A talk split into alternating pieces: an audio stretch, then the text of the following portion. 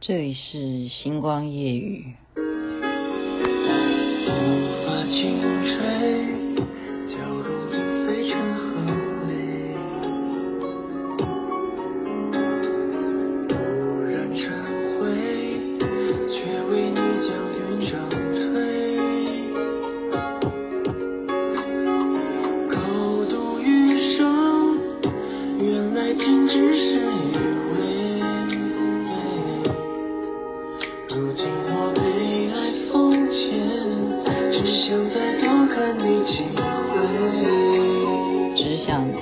看你几回吗？这是王一博所演唱的《熹微》，大家都知道啊。星光夜雨现在播放的时间是夜晚，没有错，可是地点却蛮特别的。我现在人在在哪里啊？台东，对。有些人看我的脸书就知道，很奇妙的。我必须要讲，这太神奇了，总是这么样跟仙佛有缘。怎么说呢？这种神奇、这种巧合啊，它的缘分是来自于二零零六年那个时候。那个时候是什么样的情形？我那个时候就是一个追佛族，好，加上追瑶池金母族，就是追仙族。我不是一直讲吗？我是求仙若渴。我追到什么程度？我是逼迫啊，这些人选有谁啊？杜广泉，还有。罗中庸两个人，我逼他们一个人开车，就轮流他们两个开也好。那我负责呢，我也可以拍，然后他们也可以，他们两个都会拍的人。我们是一路从台北呢，这样一直开开开开到花莲啊，因为我们知道我们的师尊会去花莲，就是这样子的一个目的。然后要努力的，这个点在哪里？我们就要超速啊！我是逼他们开车的时候要超速。像那种追车族这样子的方式去追佛，去追说那个点，现在现在慈惠堂在哪里？哦，现在到现在又换石壁了，说什么这样要这样子到处追的哈，然后就引起了另外一个队伍的好奇。那个人呢，他是车队的队长哈，他叫大度，他的名字他当然有名字，但是现在我们都叫大度。啊，就说你们是谁呀？你们是什么单位？怎么都不要命这样子开车？然后只是为了要拍一个人，或者是拍一个景点。然后他们就说啊，这个女的你不知道她是谁吗？她是我们圈子里头有名的制作人呐，哈，她是啊连环炮啊、烧星撞地球的节目制作人啊，好，就这样介绍。就只有那一次的一面之缘哈，我跟大度只有那一次的一面之缘。那么在去年呢？我们福伦社有了一个花东之旅，我去爬一个，那叫爬树还是不是叫爬树了？刚好那个景点就是去一个部落的山啊，去爬山，又再次遇到这些车队的人，就见到了这个大肚，我根本没有印象是他认出我来的。大肚就说：“你很面善，你是不是那个谁谁谁？”我说：“诶，你怎么会知道我是谁谁谁？”他说：“因为那一年在花莲看到你啊。”我才想起来，我说好的，然后就交换了名片。他说他就是负责台东所有旅游的车队的指挥官，就是指挥官，就是指挥官。指挥官这三个字对我们现在的人来讲，尤其台湾，指挥官好重要，就是掌管所有车队的官，就他最大。应该讲说，所有的旅游他最知道。那时候交换名片之后啊，我就是心里头就讲说，这么有缘啊！以前去花莲遇到的人，他可以隔了十多年呢，有没有十多年？有，有十多年，竟然还知道你是谁，这种缘分太奇妙了。于是呢，我有了他的联络方式，我是每天把星光夜雨啊都寄给他听，然后他都有互动，他都有当我忠实的听众。就是他不断的告诉我说，这个时候你可以来花东，你可以来台东啊，台东。他一直在鼓励我，然后我是因为疫情啊，没有办法出门嘛，那一直到最近降到了二级。好，我这个票真的也是买得很临时，本来是要明天才来的，好，阴错阳差，这应该要说是黄亚明的功劳吧？他说，那就要不然就我们好几天几夜这样子，所以我就去买票，就买成今天早上的票啊。那来到了这里，我真的是忘记了这件事情，忘记了今天是瑶池金母的圣诞，因为我很急着要赶上六点多的火车。那么。一到的景点，他就已经告诉你说，带你去看什么？看这里的金针花山。如果大家可以回头去看我的脸书的话，就知道那有多美啊！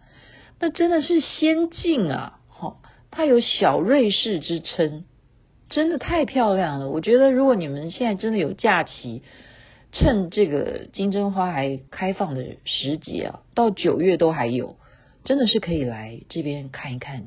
这一片山，小瑞士，美到爆。金就是一种象征，因为瑶池金母在西方，西方就是属金，这就是一种相应。我那时候还没有回过神来，知道今天是瑶池金母的圣诞，我都还没有回过神来。我只是在家里头做披甲护身的时候说，呃，请瑶池金母所有我坛城上面的佛菩萨今天都跟我一起去台东玩嘛，哈，我是邀请他们一起去玩，可是我忘记正是瑶池金母的圣诞了。那么我就走了好多的景点啊，都是这样子的，与佛一起供养，供养大家一起欣赏玩耍。我抱着这样的心情，也是直播给大家看。去了好多好多特别的景点，那些景点我真的不骗你，我你们想要认识大度的话，我给你们他的电话，只有他知道不能够一般旅行团到的地方。我们去了很多秘密的新的景点，太棒了，真的太棒了。那这时候我就要求我说：“你既然可以带我们到一些这么外人所不知的旅游胜地的话。”那么我可不可以微薄的要求，我想要看看这里有没有可以拜瑶池金母？我这样对他提出一个突然的要求，因为我深知今天我应该要好好的面向瑶池金母去向他做一个大供养。哇，他说当然有啊，这里当然有啊，你知道这里有一个好这个庙呢，它是当年慈济的。真的发起人，好，就是圣严上人，他在这里修行的地方，就是瑶池金母的地方，好，坤慈宫这样子。那我就说，那可不可以安排我们去？他说当然没有问题。那我在讲，在去之前，还就这么神奇的事。他说：“你看，你看，你看，看什么？他地上竟然有一条蛇，诶。就是活生生的，就让我们看到有一条蛇。那蛇代表的意义是什么？在我们来讲，就是龙啊，就是小龙，就这样子，就在我的面前这样子，马路上这样子穿过去给我看，然后就是让我看完以后，它就消失不见了，就就消失在田地里头，就不见了。就是有这种很奇怪的缘分，在去这个瑶池金母的这个宫之前呢，就看到了这样的景象。然后我去到那边呢，就是太神奇了。正在什么，就是要感谢瑶池金母。那疫情啊，你又必须要遵守一些防疫的规则，对不对？不能够聚众太多人。那他们就怎么样，请歌仔戏团来表演，然后就是酬谢瑶池金母，谢神啊。其实就是很多民俗会这样做啊。我觉得也是给这些。表演工作者一个机会，不然他们也在家防疫很久了，真的没有出来这样表演，真的是今天有这样的机会太好了哦。他演的戏码呢，正是瑶池金母，好，怎么样去收瘟神的戏码，真的太巧合了。所以我进到正殿里头去看到这一尊瑶池金母啊，我在拍摄的时候，我都觉得他在含着眼泪，我自己看了我都觉得。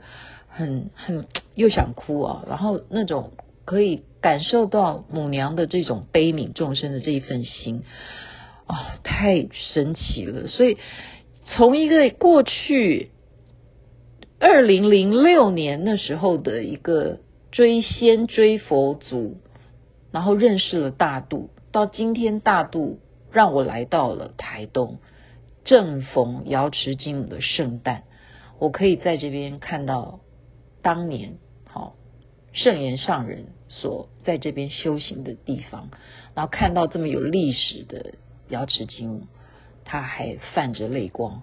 今天的这样子的经历，我觉得对我来讲，又是要说巧合吗？嗯，太巧了。